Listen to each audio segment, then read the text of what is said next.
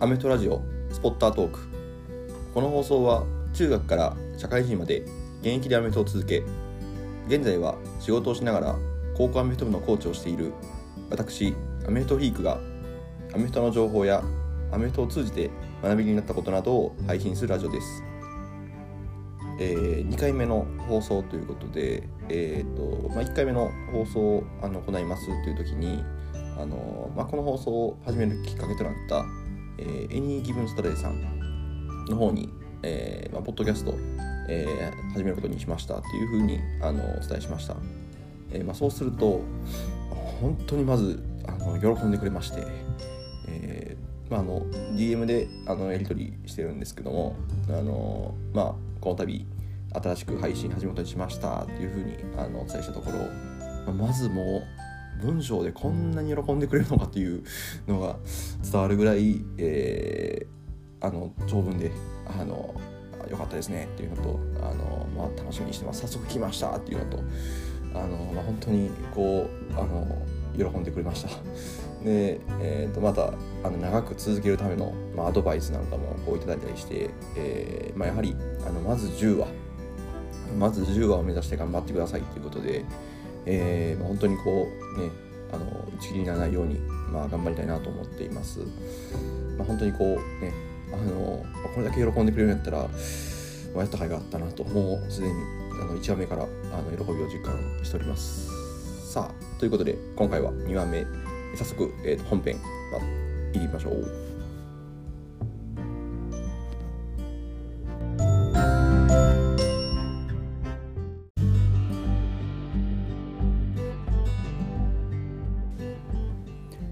今日の放送はですね、えー、アメフトをしていて良、えー、かったこと、えー、について、えー、身についたものなどについてお話ししたいと思います。で、えーと、まず、えー、1つ目が、えーと、私自身で言うと、まあ、仲間ができたということに、えーまあ、これにつきますね、本当に。で、えーとまあ、あの中学からアメフトを始めて、えーまあ、社会人まで、えー、現役それから今はあの高校のコーチということでもうあの十数年、えアメリカンフットボールに関わっているんですけども、まあ、やはりそのアメフトを通じて、えー、付き合った仲間、えー、特にこうやはり日本一という目標に向かって、えー、汗をかいた仲間っていうのは、まあ、本当にこうあの同じ釜の飯を食ったじゃないですけど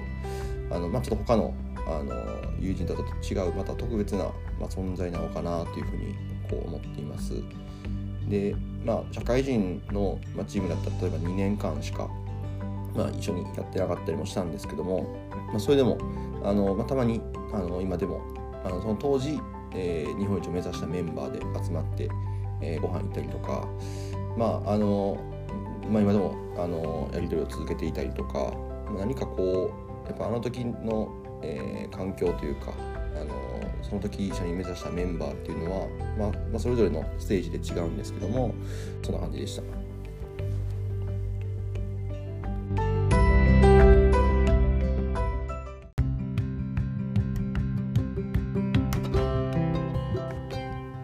であとはまあやっぱり学生時代特にまあ高校生の頃の、えー、仲間っていうと、まあ、こう本当にあの今でもやっぱり深い話をしたりとか、えーまあ、将来の、あの相談とかができるのがやっぱり高校時代のアメフトの仲間であったりコーチっていうのがあの本当にあのそうだなというふうに思います。でまあ振り返ってなぜこんなに深い仲になったのかなっていうのはこう考えていて、まあ、やはり当時その高校生という思春期っていうのもあったんですけどもあの、まあ、こう一番あの仲が深まったというかあのチームのあの絆が深まったところがこう覚えているのがあの当時あのヘッドコーチがあのシーズンが始まる時にあの、まあ、3年生だったんですけども、まあ、こう3年生をこう集められまして同じ教室の中に。で、えー、と今から、えー、1人ずつ、えー、指名するので、えー、その指名された人に対して、えー、残りのメンバーが例えばまあ30人いたら1人指名された残りの29人が、えこの1人に対して、えいいところと悪いところを今から言っていきなさいと、まあ、いうようなあの指示がありました。でまあ本当に一人ずつあの指名されたら、えー、それのメンバーに対して、えー、例えばこの選手はあの、まあ、本当にあの盛り上げてリーダーシップをあの取ってくれる。あのっていうまあいいところはすごい言いやすいんですけども。あの、まあ、悪いところですよね。どうしてもこう批判になってしまうんですけども。あのまあただ時にこう空気を読まずに、えー、何かふざけたりとかして、えー、場の空気を乱したりとか、えー、してしまうとかちょっと緊張感が足りないとかまああるいはあの、まあ、アメフトは頑張るけどアメフト以外の私生活ではだらしないとか、まあ、そういういいところ悪いところをこう言っていくみたいなあのそういうのがありました。で、えーまあ、それを、まあ、したからじゃないんですけどもこう本当に、えー、自分の恥ずかしいところも含めて、えーと、お互いがこう、まあ、ある程度知っている深く知っている仲間っていうのは、まあ、なかなかこういないので、えーまあ、そういうあのきっかけが、まあ、ヘッドコーチがくださって、まあ、かなりあの時間をかけてやってたんですけども、まあ、それがあったからか、まあ、本当にあの学年同士のこう横のつながりっていうのは本当に強かったなというふうに今でも振り返って思います。で、まあ、一つ、まあ、その中で話としてあったのがえー、っとまあ、え、まあ、人のあのなんでしょうね、えー、っと M 脇君っていうあの友達があのその指名された時にちょっとこうあのふざけたりするようなキャラクターでまあやっぱりこういいところもあるんですけどもこう悪いところが結構目立った形でこうバンバン言われていってたんです。こいつはちょっとふざけがちだとか、えーとまあ、集中力がないとか、まあ、いろんなこう言われてる時に、まあ、一人のあのもう一人の M 林君っていうねあの友人がもうシンプルに「俺はこいつのこと嫌いや」っていうのを言い放ちましてでもちょっと「えー?」みたいな。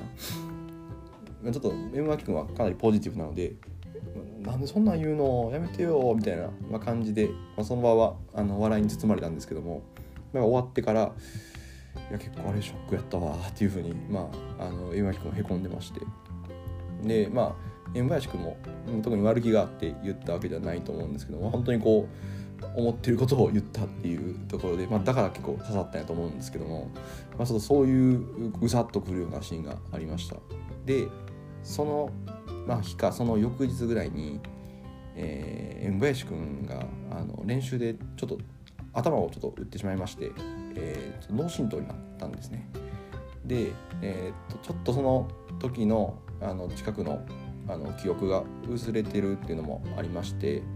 で、えーとまあ、大丈夫かみたいな話の中ででふとした時にその、まあ、M ワ君も駆け寄ってたんですけどあの M ワ君とのあれ覚えてるかミーティング覚えてるかみたいな話をしてたらあの彼覚えてないって言い出したんですよね M 林君が。あんなにみんながいる前で、えー、俺はこいつのことが嫌いやっていうことを言ったんですけども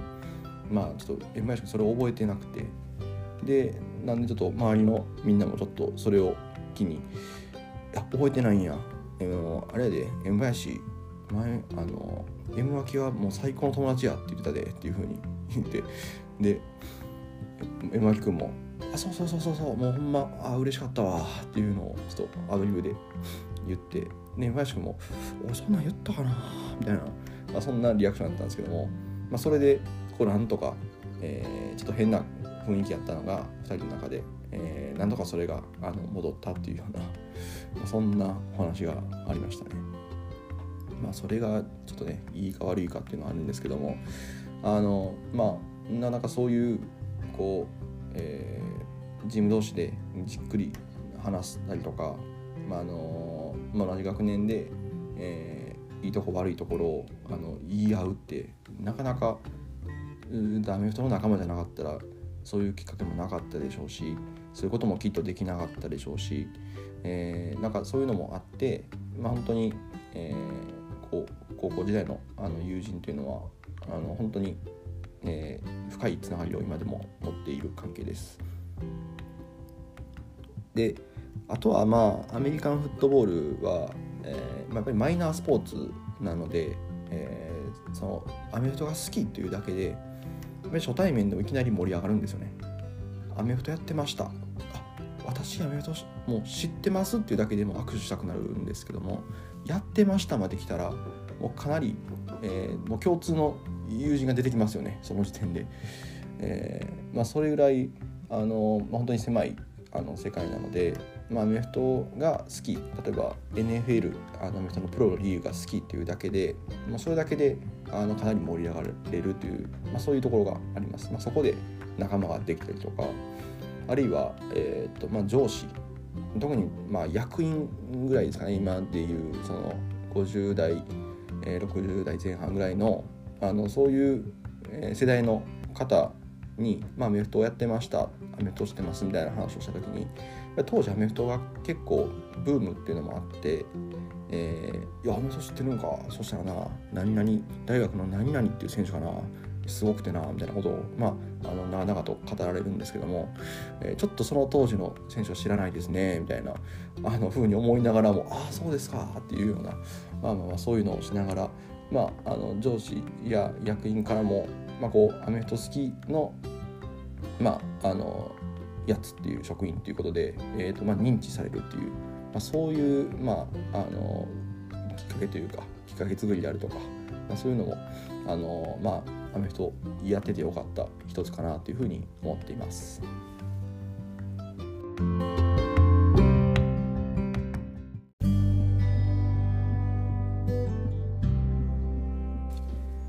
はい、いかがでしたでしょうか？えー、今回えー、アメフトをしていて良かったこと身についたものについて、えー、まあ、3点お話しするつもりだったんですけども、まあ、1つ目の仲間ができただけでちょっと長々喋ってしまったのでちょっと残り2つはまた、えーと、続編という形で、えー、ご紹介したいと思います。はい。えーまあ、これを聞いている、えーと、皆さん、えー、特にアメフト関係者の方が最初は多いんじゃないかなと思うんですけども、まあ、アメフトをしていて良かったことあるいは何か身についたものなどは、えー、ありますでしょうか、えー、よかったら、えー、コメント欄や、えー、Twitter の何かリプライや DM なんかで、えーと、お送りください、えー、また私はアメフトの価値を日本に広めることを目的としたウェブサイト、えインサイドアウトを、え管理しております、えアメフトのルールを漫画で紹介したり、え戦術について、え詳しく解説しています。え、この放送を聞いてアメフトの興味を持った方はぜひ覗いてみてください、